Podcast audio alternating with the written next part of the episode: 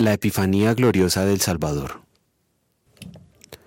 La gracia de Dios se ha manifestado para salvación a toda la humanidad y nos enseña que renunciando a la impiedad y a los deseos mundanos, vivamos en este siglo sobria, justa y piadosamente, mientras aguardamos la esperanza bienaventurada y la manifestación gloriosa de nuestro gran Dios y Salvador Jesucristo. Él se dio a sí mismo por nosotros para redimirnos de toda maldad y purificar para sí un pueblo propio, celoso de buenas obras. Esto habla y exhorta y reprende con toda autoridad. Tito capítulo 2 versículos 11 a 15. ¿Sabe usted que se celebra cada 6 de enero? Es posible que muchos respondan que el Día de Reyes. Desde hace algún tiempo atrás, el énfasis común en tal fecha está puesto en los Reyes Magos y en ciertas regiones en regalos, los que supuestamente traen para los niños. La costumbre de relacionarlas el 6 de enero con los Reyes Magos, sabios del Oriente, ha oscurecido la razón de la celebración. Desde hace muchos siglos atrás, los cristianos han apartado el 6 de enero para celebrar la Epifanía de nuestro Señor Jesucristo.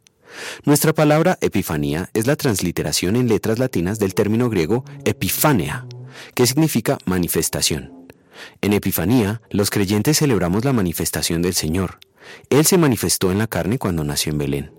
Fueron testigos de ello los pastores de Belén y más tarde los magos de Oriente que fueron guiados por la estrella. Cuando comenzó su ministerio, Cristo fue manifestado como el Cordero de Dios el día que fue bautizado por Juan, cuando el Espíritu Santo descendió sobre él en forma corporal como una paloma y el Padre dio testimonio diciendo, Este es mi Hijo amado, estoy muy complacido con él. Mateo 3:17. El apóstol Pablo usó la palabra Epifanía para referirse a la primera venida del Señor cuando escribió, Él nos salvó y llamó con llamamiento santo, no conforme a nuestras obras, sino según el propósito suyo y la gracia que nos fue dada en Cristo Jesús antes de los tiempos de los siglos, pero que ahora ha sido manifestada por la aparición, Epifanía, de nuestro Salvador Jesucristo, el cual quitó la muerte y sacó a la luz la vida y la inmortalidad por el Evangelio. Pero en el texto de la meditación de hoy, Pablo usa Epifanía, traducida como manifestación, en referencia a su segunda venida. La primera epifanía del Señor fue para redimirnos. En la segunda vendrá en gloria como juez del juicio final. Gracias a los méritos de la redención, nosotros vamos al cielo. Oremos.